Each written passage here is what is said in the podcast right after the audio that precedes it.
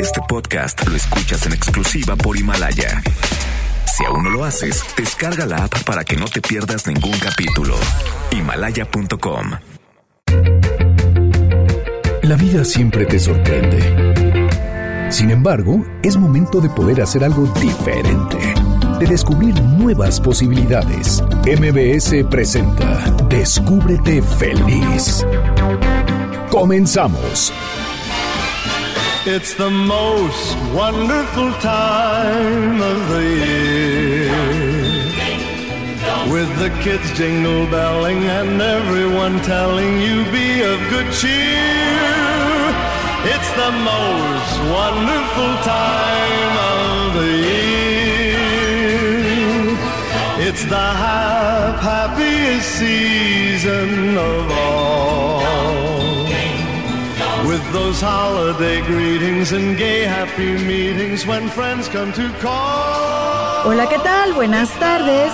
Soy Clementina Rodríguez y les doy la bienvenida a Descúbrete Feliz en el 102.5 de MBS. Me da mucha alegría que me acompañes en este sábado 21 de diciembre. Hoy es el día 355 del año y nos quedan tan solo 10 días por estrenar en este 2019. ¿Has escuchado hablar del ángel de la Navidad? Es ese ángel que vemos en las tarjetas navideñas, en la corona de los árboles de Navidad, en las vitrinas de las tiendas y en muchos lugares en esta época navideña.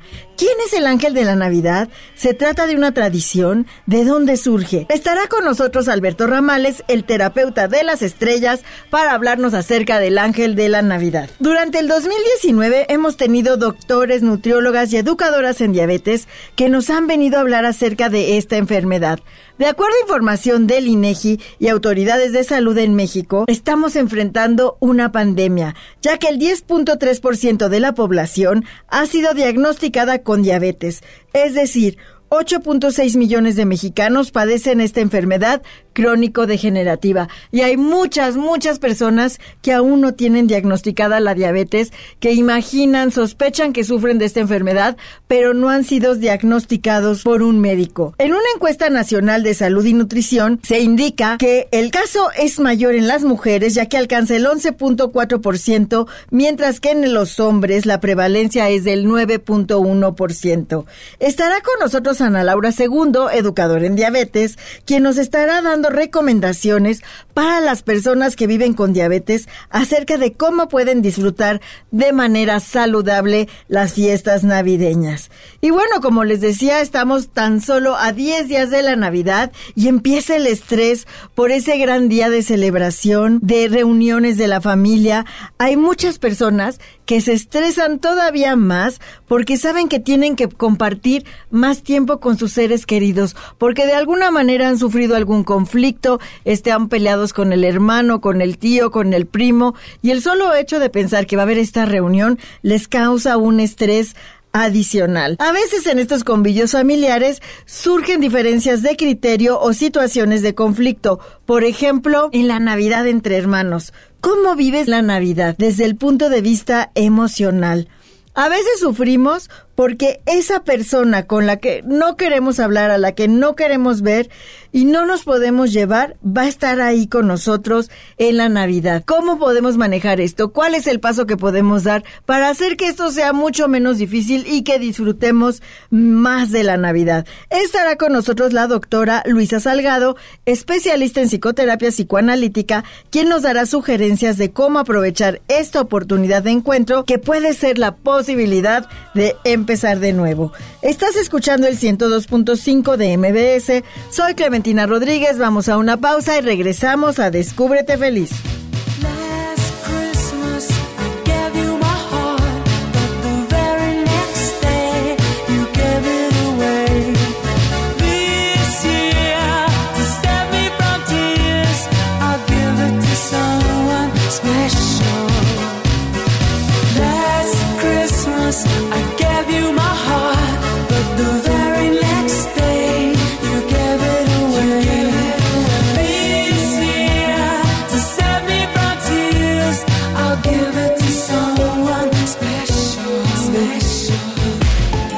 Special. Síguenos en Facebook. Diagonal Descúbrete Feliz. Y en Twitter. arroba Descúbrete Feliz. Abre la puerta a la alegría. Déjala entrar. Descúbrete feliz. Regresamos. Este podcast lo escuchas en exclusiva por Himalaya. La felicidad se siente. Vive en ti. Descúbrete feliz. Continuamos.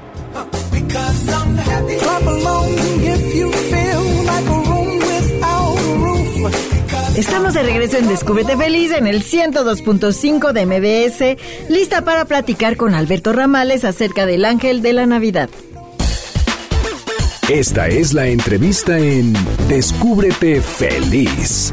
Alberto Ramales es conocido como el terapeuta de las estrellas. Bienvenido Alberto, muchas gracias por estar aquí con nosotros en Descúbrete Feliz el día de hoy. Muchísimas gracias, estoy muy feliz de estar aquí contigo, hablando con todo tu público de este tema que bueno, a veces eh, lo olvidamos, ¿no? El, el, tema del ángel de la Navidad, quién es, desde cuándo funciona, cómo es que funciona y a qué nos funciona principalmente. Exacto. Y oye, ya tan cerquita de la Navidad es obligado a hablar acerca del ángel de la Navidad porque además lo vemos en infinidad de lugares, en los arbolitos, en los aparadores, en las tarjetas, en muchos lugares. Así es. Y de hecho, eh, Clementina, en el pesebre que nosotros utilizamos aquí en México, en este nacimiento que es muy, muy de los mexicanos, siempre vamos a poner un ángel.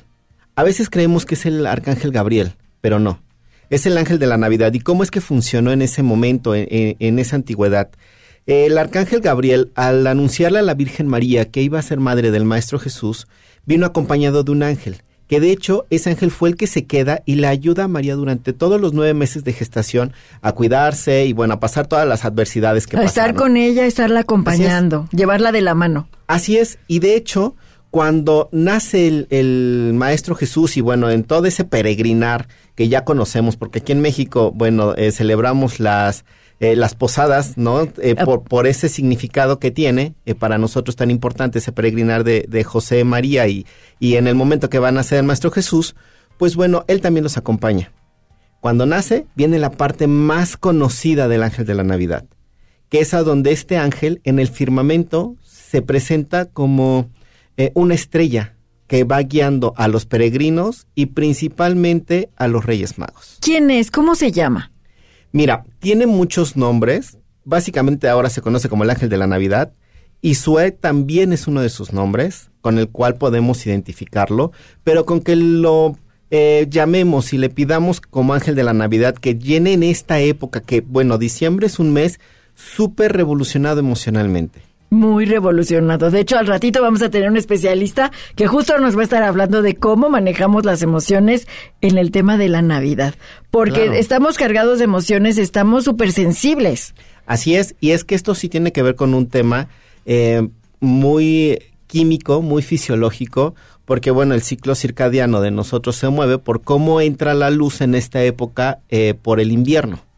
Entonces ya desde ahí las emociones se van a mover sí o sí, porque es parte de la naturaleza del ser humano. Por eso también estamos eh, muy nostálgicos, estamos evocando aquellas metas que no cumplimos, nos estamos a veces enfocando en la parte oscura, porque a claro, veces estamos funciona. en esta reflexión que a veces Así nos es. lleva a este lado oscuro, Así donde es. solo podemos ver o nos permitimos ver lo que no hicimos, lo que hicimos mal, en qué nos equivocamos. Así es, y precisamente el ángel de la Navidad a esto nos ayuda a poder aclararnos. Porque bueno, en esta nostalgia a veces la vamos acompañando de tristeza y le vamos agregando lo que los seres humanos nos gusta agregarle, que es mucho sufrimiento. A mucho la drama. Así es.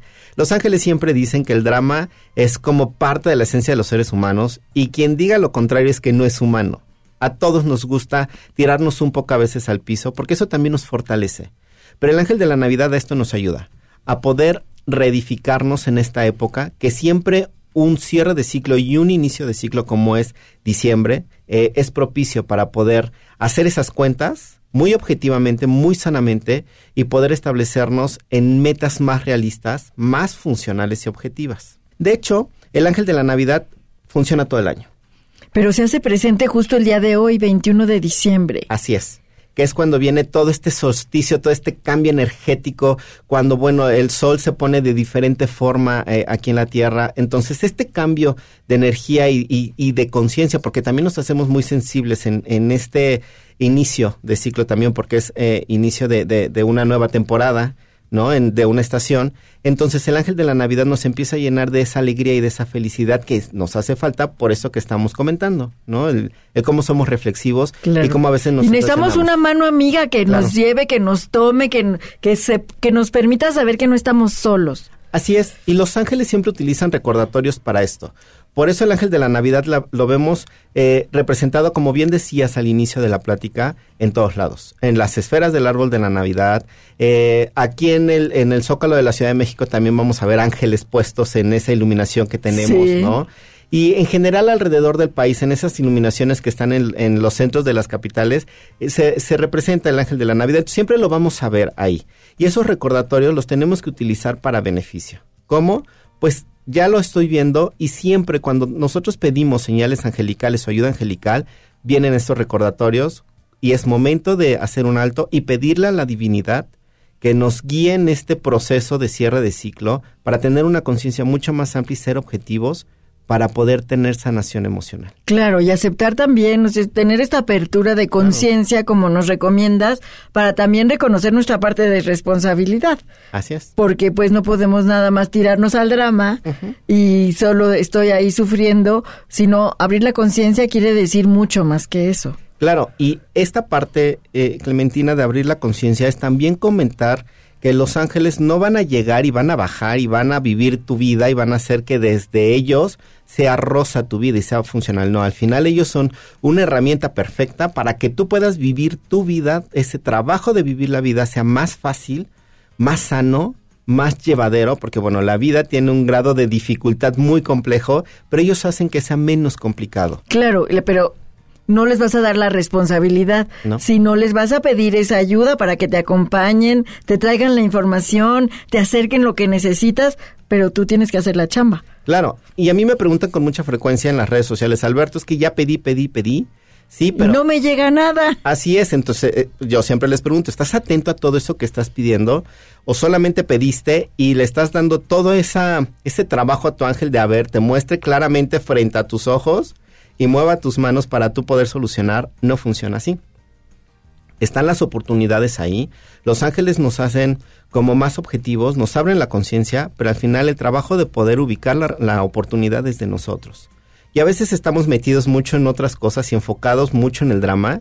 Y si estamos ahí, también le podemos pedir a los ángeles, y el ángel de la Navidad es propicio para eso, para que nos saque del drama y estemos bien enfocados en aquello que tenemos que estar solucionando. Diciembre es un mes eh, sumamente valioso e importante para solucionar nuestros conflictos, o el inicio de. Claro, nos da esa oportunidad, como viene esta pausa, viene esta celebración, porque es un día en el calendario, pero que nos da esa oportunidad de reflexionar, de darte el tiempo, de decir, ahora, aquí está el chance, tú sabes si te lo das o no. Así es. Y de hecho, siempre se ha utilizado esta fecha para poder iniciar, ¿no? Eh, un nuevo ciclo. Los romanos lo han utilizado desde antes de que Cristo naciera y después de Cristo, el cómo poder reempezarse a reedificar en el solsticio de invierno. Siempre es funcional.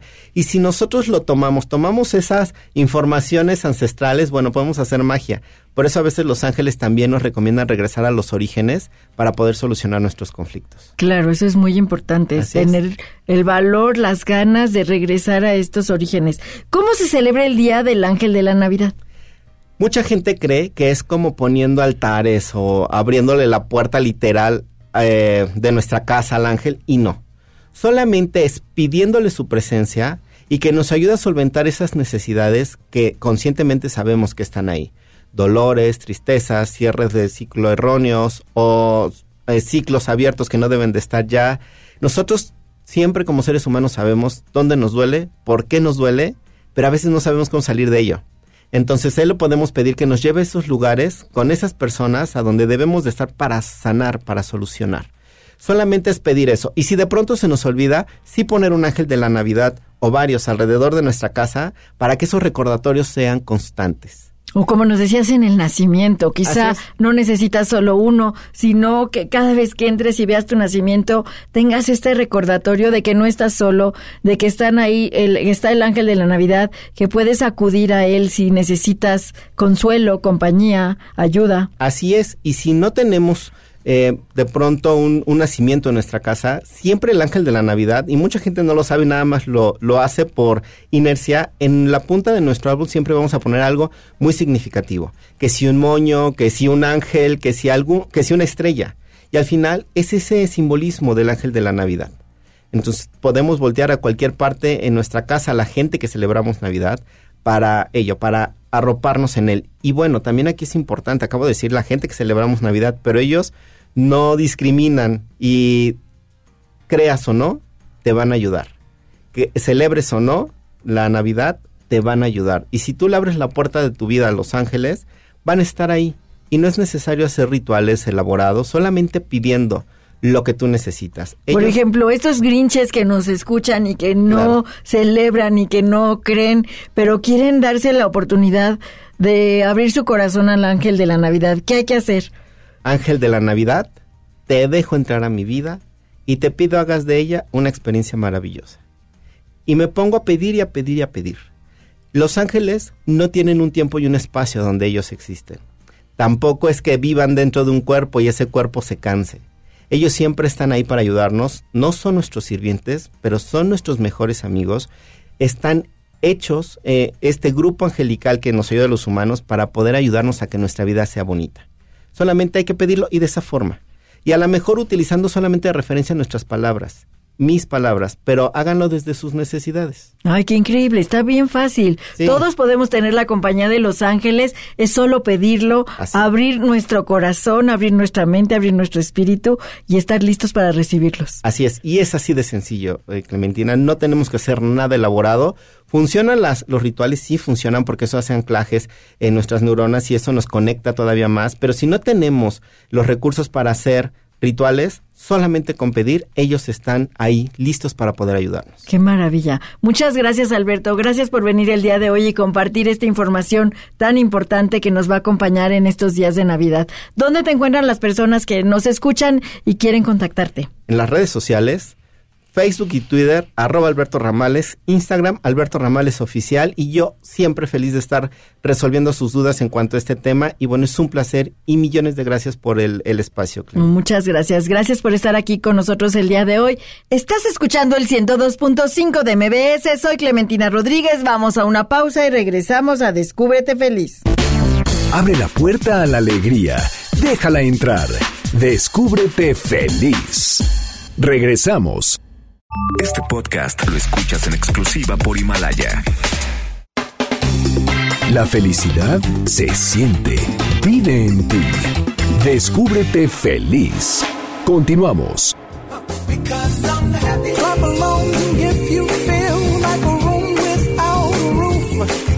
Estamos de regreso en Descúbrete Feliz en el 102.5 de MBS. Soy Clementina Rodríguez y nos vamos a la recomendación. La recomendación.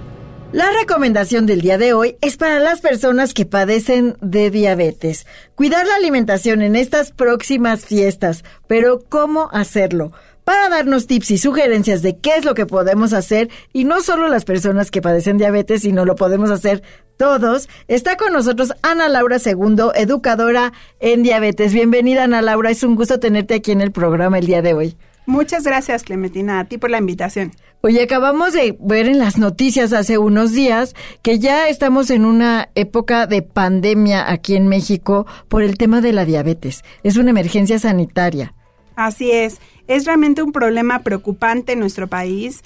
Hoy hay muchas personas que están perdiendo calidad de vida, que están perdiendo la vida complicaciones por complicaciones de diabetes y definitivamente no nos podemos quedar quietos, tenemos que hacer algo y creo que todos desde nuestra trinchera tenemos muchísimo que hacer con fomentar un estilo de vida saludable, con tener una alimentación saludable y por supuesto pensando que esto es para que todos tengamos una mejor calidad de vida. Desafortunadamente hoy ya eh, los resultados preliminares del Ensanu- Ensanut 2018 nos dicen que 10.3% de las personas tienen diabetes o se saben con diabetes. Eh, en 2016 era como el 9.4%. Ha crecido muy rápido. creció muchísimo y esto pues a causa, eh, la principal causa de diabetes tipo 2, la obesidad y el sobrepeso. Entonces hay que cuidarnos. ¿Qué, ¿Qué podemos decirle a las personas que hay muchas que no saben que tienen diabetes, que sospechan que tienen diabetes, pero no van y no se diagnostican? Creo que hay un alto porcentaje de la población que está en este grupo. Sí, definitivamente dice la Federación Internacional de Diabetes que por cada persona que tiene diabetes hoy o que sabe que ya tiene diabetes, hay otra que no lo sabe. Entonces, lo primero es acudir con nuestro médico por lo menos una vez al año.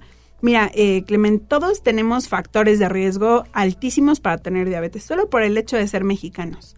Y después súmale si tienes un familiar con diabetes cercano, eh, pues allí es doble riesgo. Si tienes eh, padeces obesidad o sobrepeso, si tienes sedentarismo, no haces ejercicio, si fumas, si tienes hipertensión, eso triplíquenle el riesgo de tener diabetes. Entonces, definitivamente, una vez al año irse a checar los niveles de glucosa en ayuno y también hay un estudio que eh, nos dice de manera muy certera si tenemos diabetes o no y a quienes ya tienen diabetes cómo está su control, que es la hemoglobina glucosilada, por lo menos una vez al año. O sea que hay que acudir al médico o si no, hay que ir a hacerse análisis a un laboratorio clínico, estar pendientes de monitorear estos niveles de glucosa para poder saber si sí estás enfermo, atenderlo, porque las consecuencias pueden ser graves. O hasta bromeamos, la verdad, de tuve este susto, tuve este problema, casi que me da diabetes. Y lo bromeamos y lo decimos así muy coloquialmente, pero de verdad lo puedes estar padeciendo y si no lo atiendes puede volverse algo grave. Así es.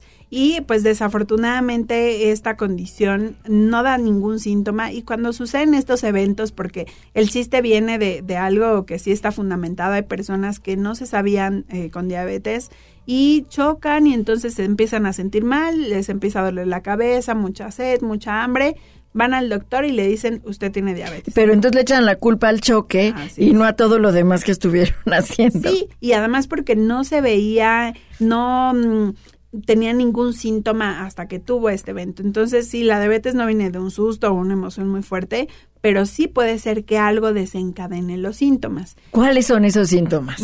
Los principales síntomas son cuatro, muchas ganas de orinar, muchas ganas de ir al, a- de, de tomar agua, perdón, mucha sed, mucha hambre y también pérdida de peso. Eh, se conocen como las cuatro P's de la diabetes, que es pol- polifagia, que es mucha hambre, poliuria, muchas ganas de orinar, polidipsia, mucha sed y pérdida de peso. Entonces, eh, insisto, no hay que esperarnos a tener mucha sed, no hay que esperarnos a tener mucha hambre, sino desde antes. Si ya eh, sabes que tienes obesidad, sobrepeso, hay que ir al doctor, hay que medirse la glucosa por lo menos una vez al año, hay que eh, hacer ejercicio y tratar de tener un estilo de vida saludable.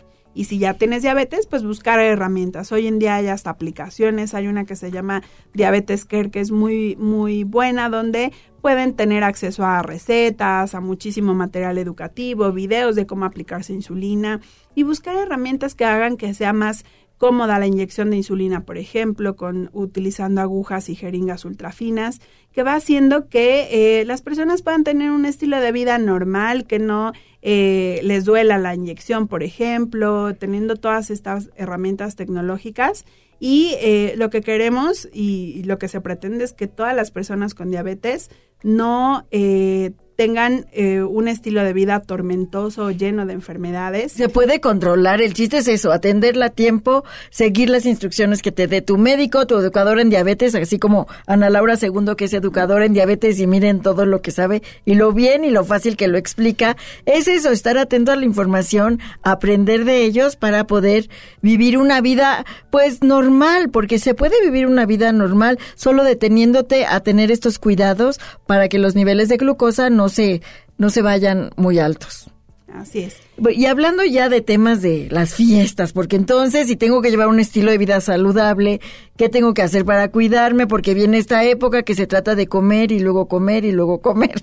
¿Qué podemos hacer, por ejemplo, en relación a las porciones? Sí. Eh, dijiste algo bien importante. Eh, nosotros los mexicanos tenemos una fuerte relación emocional con la comida. Hoy en día no hay una celebración si no hay comida. Eh, demostramos nuestro cariño. Y bebida. Y bebida también, por supuesto. demostramos nuestro amor, nuestro cariño cocinándole a alguien, teniendo un postre, es algo realmente muy emocional. Entonces, eh, no nos podemos olvidar que las personas que tienen diabetes también quieren comer, comer rico, también quieren tener acceso a postres, a bebidas, etcétera. Entonces, dijimos que vamos a partir de información. Eh, vamos a comenzar con los alimentos. Eh, la primera es respetar los tiempos de comida todo lo que comas te va a elevar más la glucosa si tienes muchas horas sin haber comido. Es decir, eh, mi mamá siempre dice, mejor no voy a desayunar mucho ni voy a comer para que en la cena ahora sí... Todo me quepa. mucho". Exacto. Y esto es lo peor que podemos hacer. ¿Por qué?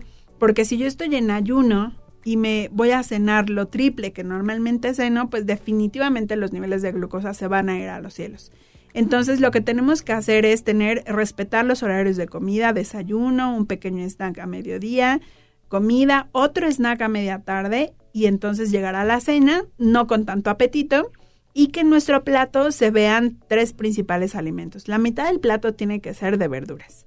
Entonces hay que hacerlo divertido, de vegetales, una ensalada rica, llena de colores, puede ser con nueces, puede ser con algunas frutas, naranja, mandarina, ahora que, que es época de estos de estos frutos y que son muy ricos en vitaminas, la mitad del plato tiene que ser una ensalada. Entonces búsquense recetas de ensaladas, vuelvo a la aplicación de diabetes, que hay muchas recetas que están muy ricas. Eh, hay que buscar ensaladas altas en vegetales, evitar muchos aderezos cremosos, etcétera. Entonces la mitad del plato de vegetales. Después de la otra mitad lo vamos a dividir en dos. La mitad va a ser proteína. Si van a comer pavo, eh, está bien, es bajo en grasa, puede ser también carne de cerdo, lomo, todos estos, lomo, piernas son bajos en grasa realmente. Lo que hay que evitar es el relleno dulce. Entonces, generalmente esto a veces se rellena con, con muchos dulces o con ciruela pasa y es un relleno muy dulce. Yo siempre les digo que prefieran algo incluso enchilado, por ejemplo, pa- pavo enchilado en lugar de pavo dulce o en lugar de salsa de ciruela que es muy dulce, pues puede ser una salsa de chile morita, por ejemplo, y que no tiene azúcar. Entonces hay que elegir salsas y rellenos que no sean tan dulces. Y la otra cuarta parte de nuestro plato pueden ser cereales. Puede ser, por ejemplo, una pasta también con vegetales, con champiñones. Eh, y si ves la, la proporción es más de verduras que son ricas en fibra y nos ayudan a disminuir los niveles de glucosa, pequeña porción de cereales o harinas y una pequeña porción de proteína. No es lo mismo si me como un gran plato de pasta y después un gran plato de pavo y después un postre y después eh, más bebidas. Entonces todo es en cuestión a proporciones y la combinación de los alimentos. Eso es súper importante. Y tener cuidado de que no te quieras comer el pavo completo o la pierna completa, sino que tengas medida. Sí, y esto lo logramos no llegando con tanto apetito a la cena. Si haces bien tus comidas normales del día, a la cena no vas a llegar con tanto apetito, pero si te malpasas, si te la pasas haciendo la cena y, y- y pasando en ayuno, pues definitivamente vas a tener mucha hambre. Y la otra es el tema de las bebidas. Clemen, una persona con diabetes eh, no es recomendable que se consuma alcohol. Eh, esto hay que decirlo, el consumo de alcohol no es recomendable para una persona con diabetes. Sin embargo, si estamos bien controlados, estamos verificando nuestros niveles de glucosa, podemos, en las mujeres son dos copas de, de- de vino, por ejemplo, de vino tinto, preferir, por ejemplo, el ron eh, a una cerveza o a un tequila con refresco, pues ahí tiene muchísima azúcar. Preferir aquellos que... eh, eh, que son licores que no tienen azúcar o incluso preferir aquellos que eh, no son como cócteles o que tienen jarabes, etcétera. Y en el caso de, eh, pueden ser hasta dos copas de esto, eh, de vino o de estos eh, shots, etcétera, pueden ser hasta dos. Ahora es muy importante estar verificando los niveles de glucosa porque un consumo elevado de alcohol predispone a tener una hipoglucemia. Aquí no es que se nos vaya a elevar mucho la glucosa, sino que el alcohol lo que hace es que ayuda a metabolizar más rápido la glucosa. Ojo, que no estoy diciendo que se use para que se baje la glucosa ni como remedio.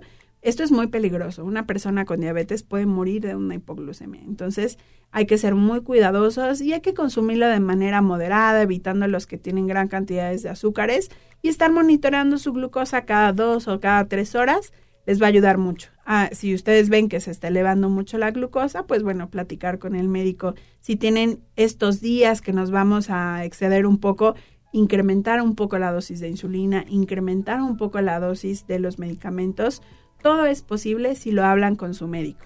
No, bueno, esta semana que voy a tener muchas cenas o que voy a tener muchas posadas, bueno, el médico puede ajustar la dosis, pero es importante tener comunicación. Si lo hacemos eh, sin saberlo, pues podemos tener complicaciones. Muchas gracias, gracias Ana Laura, gracias por venir a compartir esta información tan importante aquí con nosotros en Descúbrete Feliz. ¿Dónde te pueden encontrar las personas que nos escuchan y quieren, tienen dudas o quieren contactarte o quieren saber algo más?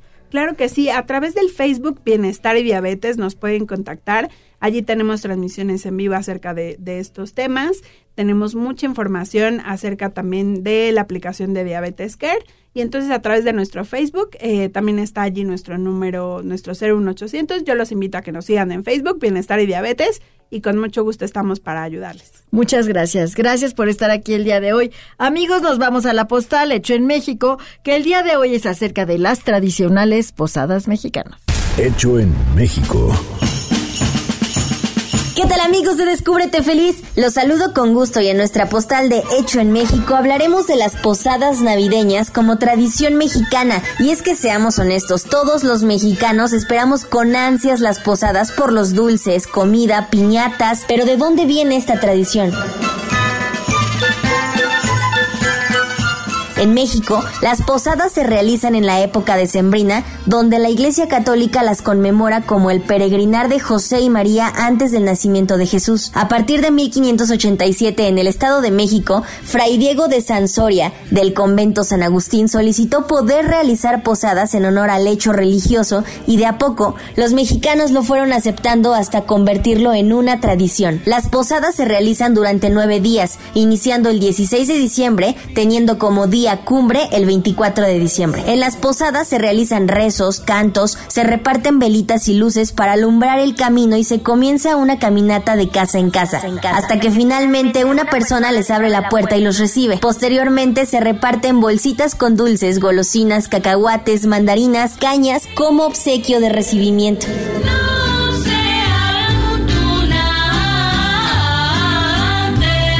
También se acostumbra una comida y bebidas calientes típicas de la época como tamales, tacos, pan, chocolate, café, ponche o arroz con leche y después se parte la tradicional piñata. Una experiencia que es digna de celebrarse con mucho amor con la gente que más queremos. Definitivamente un motivo más para resaltar a México. Yo soy Frida Sariñana y tú sigues escuchando Descúbrete Feliz por MBS Noticias 102.5.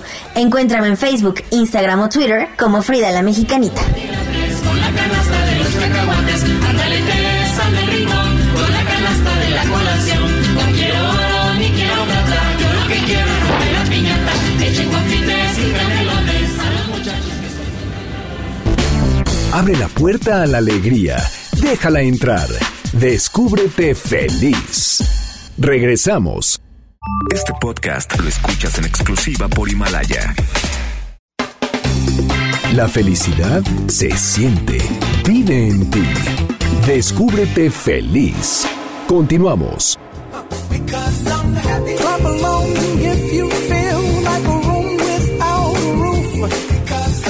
Estamos de regreso en Descúbrete Feliz en el 102.5 de MDS. Soy Clementina Rodríguez y estoy aquí lista para platicar con la doctora Luisa Salgado acerca de cómo vives la Navidad desde el punto de vista emocional. Esta es la entrevista en Descúbrete feliz. La doctora Luisa Salgado es maestra en psicología por la Universidad de las Américas en Puebla y maestra y doctor en psicoterapia y psicoanalítica por la Universidad Intercontinental. La doctora Salgado apoya a sus pacientes en conocerse mejor y resolver problemas como autoestima, ansiedad, depresión, conflictos en el trabajo y relaciones de pareja. Bienvenida Luisa, muchas gracias por estar aquí con nosotros en Descúbrete Feliz el día de hoy. Muchísimas gracias, Clemen. El gusto es mío y este un abrazo en estas épocas navideñas y un gran saludo a, a tu audiencia.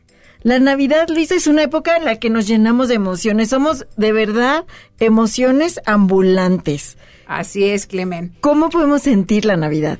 Pues fíjate que en esta época, eh, ahora que estuvimos platicando tú y yo este, del tema, eh, pues lo que quería platicarle a la audiencia es que esta época tiende a movernos mucho las emociones, ¿no? Y yo, yo pienso que son básicamente por dos razones, habrá otras. Por una parte, si te fijas, hay, eh, pues es una época en que contactamos con todos los familiares, con amigos cercanos, gente que no vemos en el año. Por otra, nos saca mucho de la rutina. Y estas dos situaciones lo que hacen es, eh, digamos, que emociones que tenemos guardadas, eh, salgan en esta época y nos sintamos a veces hasta incómodos, confundidos, medio tristes, ¿no? Entonces es una época- Presionados. presionados, ansiosos, es una época emocionalmente, como dices, cargada, ¿no? Nos estresa muchísimo porque de por sí todo el estrés que ya traes, eh, a veces porque trabajas en áreas donde tienes que cerrar el año, estás muy presionado y encima toda esta parte emocional que a veces nos hace sentir desesperados en un lugar del que a veces no, no podemos salir. Sí, fíjate que eh, una cosa importante a entender aquí es, eh, independientemente del estrés o toda la carga que traigamos del año, que ciertamente no ayuda, también eh, esta parte de, de contactar con los familiares y de, tener como toda esta parte de, vacaciones, de fiestas, de romper la rutina, va haciendo que, que todas estas emociones que tenemos ahí guardadas, ¿no? Eh, eh, digamos, vayan saliendo, ¿no? Esto es el famoso inconsciente que hablamos tanto los, los psicólogos y ciertamente los psicoanalistas, ¿no? Eh, y un paciente mío, bueno, me encanta cómo le dice, él dice la alacena. Oye, yo te iba a decir la caja de Pandora, Bueno. porque en diciembre esa es la caja de Pandora donde salen esas emociones guardadas Exactamente. y que luego no sabes cómo van a salir, Luisa. Bueno, ese es el punto. Eso creo que es lo que es muy importante. A lo largo de la vida, en esta caja de, de Pandora, en la alacena, como decimos, vamos guardando emociones. Y no guardamos cualquier emoción. Guardamos las emociones que no son difíciles de procesar. Porque pues las contentas, pues ahí se quedan felices, ¿no? Pero, por ejemplo, pues sentimos envidia porque a un compañero de trabajo lo, prom- lo promocionaron y a mí no. ¿no? Tenemos mucho enojo con un hermano, ¿no?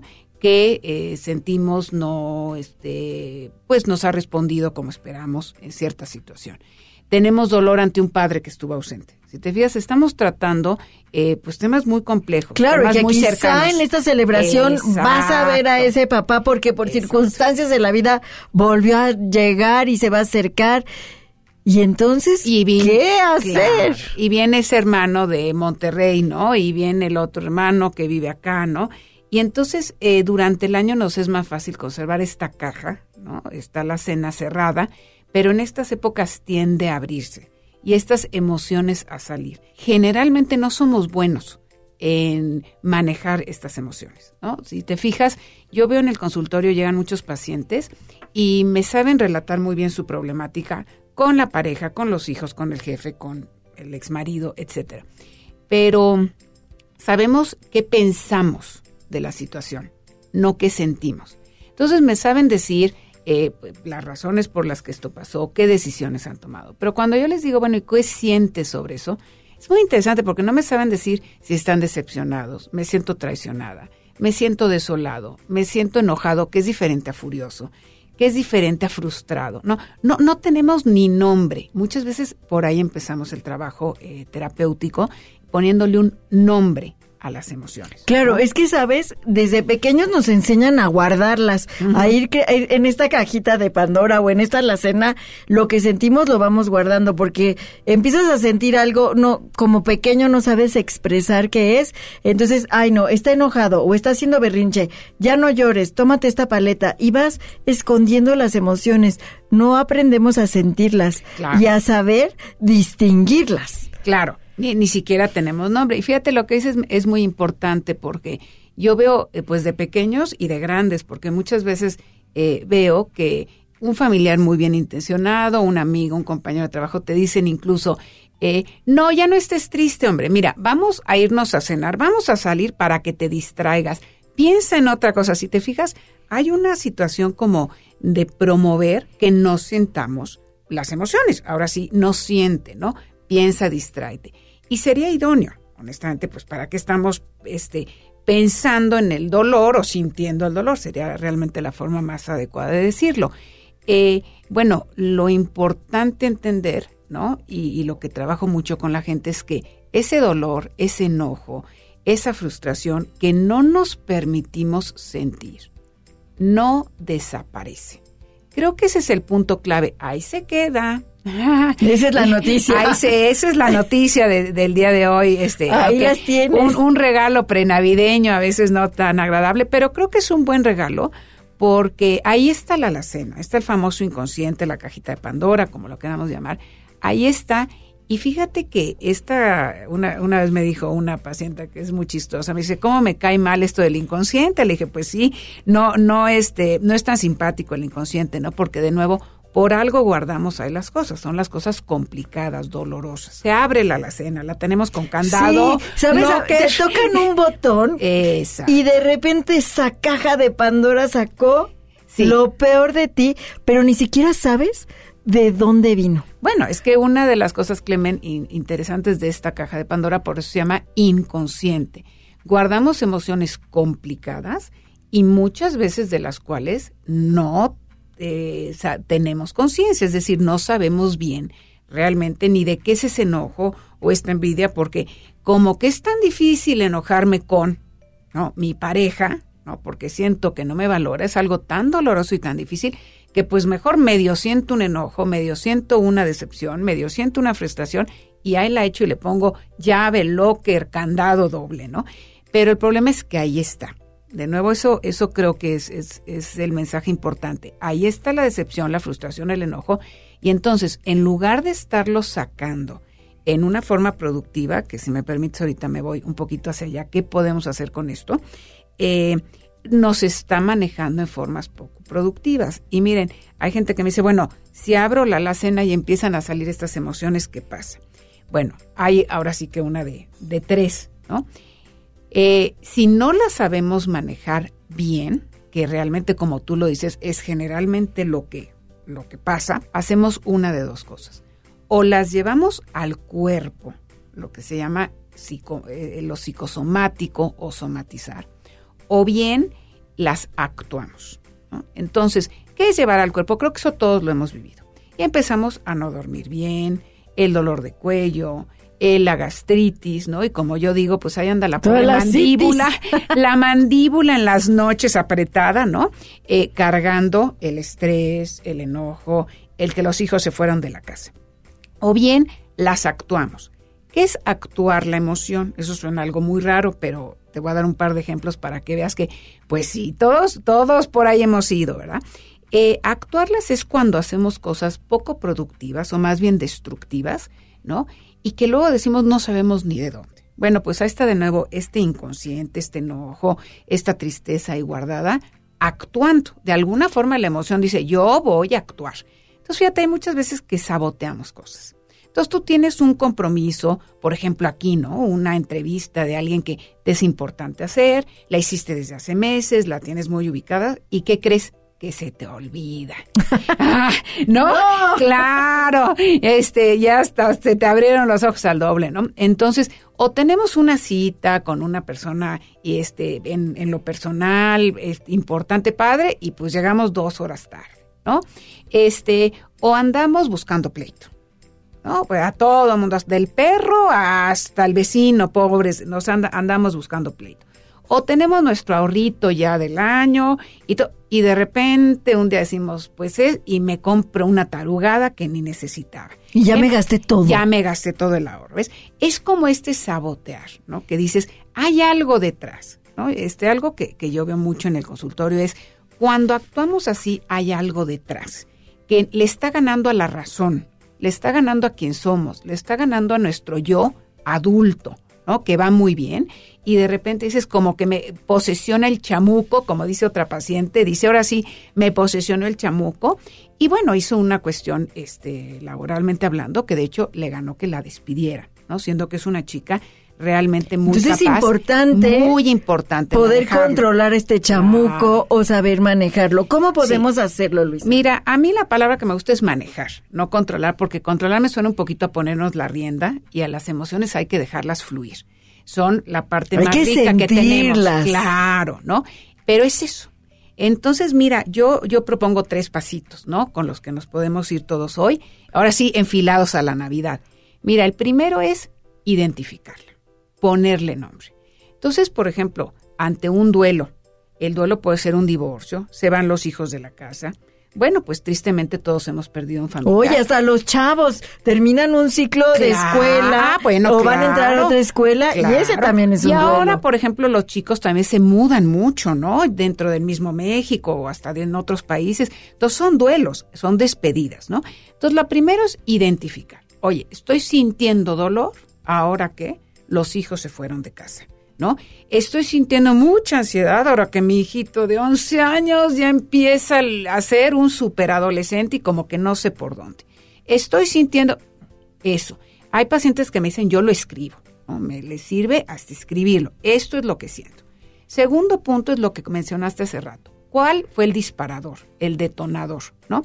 Entonces, ¿por qué estoy empezando a sentir eso? Hay veces, ahorita puse algunas, pues que son por fechas, ¿verdad? Los hijos se van a tal edad o llegan a tal fase de la vida, pero hay otras veces que dices, yo no sé por qué, como que desde el martes, desde el lunes, y eso es algo que siempre invito a los pacientes. A ver, ¿desde cuándo empezaste a sentirte, no? Como que ya no tenías tantas ganas de salir de la cama, ¿no? Alguien que está muy deprimido, ¿no? Esta ansiedad que ya no me estás durmiendo, esto.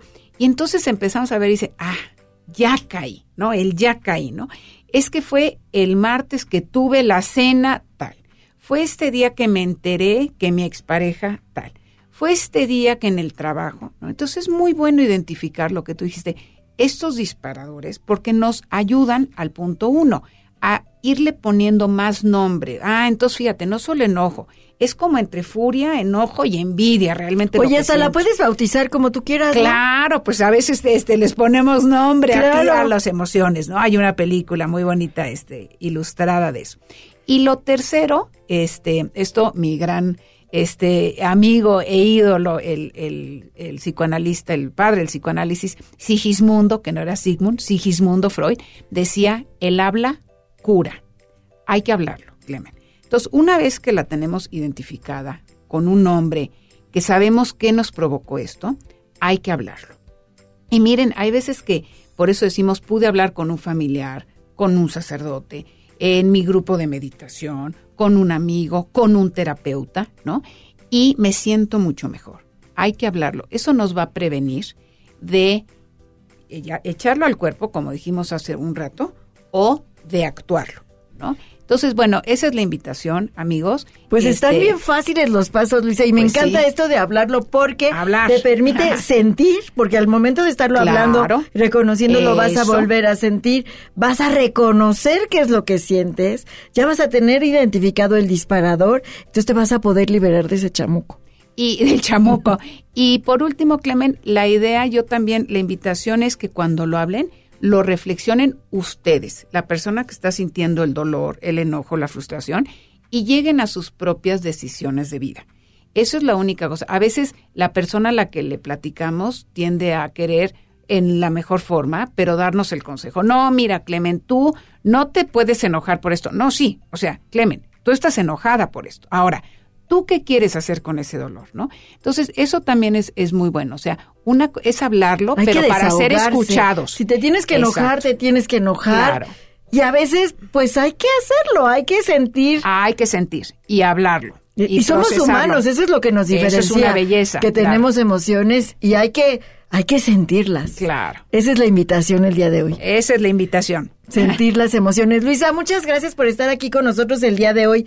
¿Dónde te pueden contactar las personas que nos escuchan? ¿Quieren saber más acerca de este tema? ¿Quieren tener a alguien que los lleve de la mano en este sentir de las emociones? Encantada, Clemen. Muchísimas gracias. Mira, eh, les doy mi correo, es l.salgado arroba prodigy.net.mx. De nuevo es l.salgado de Luisa Salgado en Prodigy. O mi celular, que ahí vivo, es 55 26 90 7806. Un eh, saludo, amigos. Muchas bendiciones y felicidades en estas fiestas y bueno, pues a sentir lo que tenemos que sentir. Muchas gracias. Gracias a ti, Luisas. Clemen. Un Amigos, gusto. esto fue Descúbrete Feliz. Soy Clementina Rodríguez. Gracias, muchas gracias por habernos acompañado durante esta hora. Les deseo una muy feliz Navidad y los espero el próximo sábado en punto de las 4 de la tarde aquí en el 102.5 de MBS. Gracias a Estefania Arzate en la producción, a Jorge en los teléfonos y redes y a Michael en los controles. Los dejo en compañía del doctor Héctor Zagal en el banquete del doctor Zagal.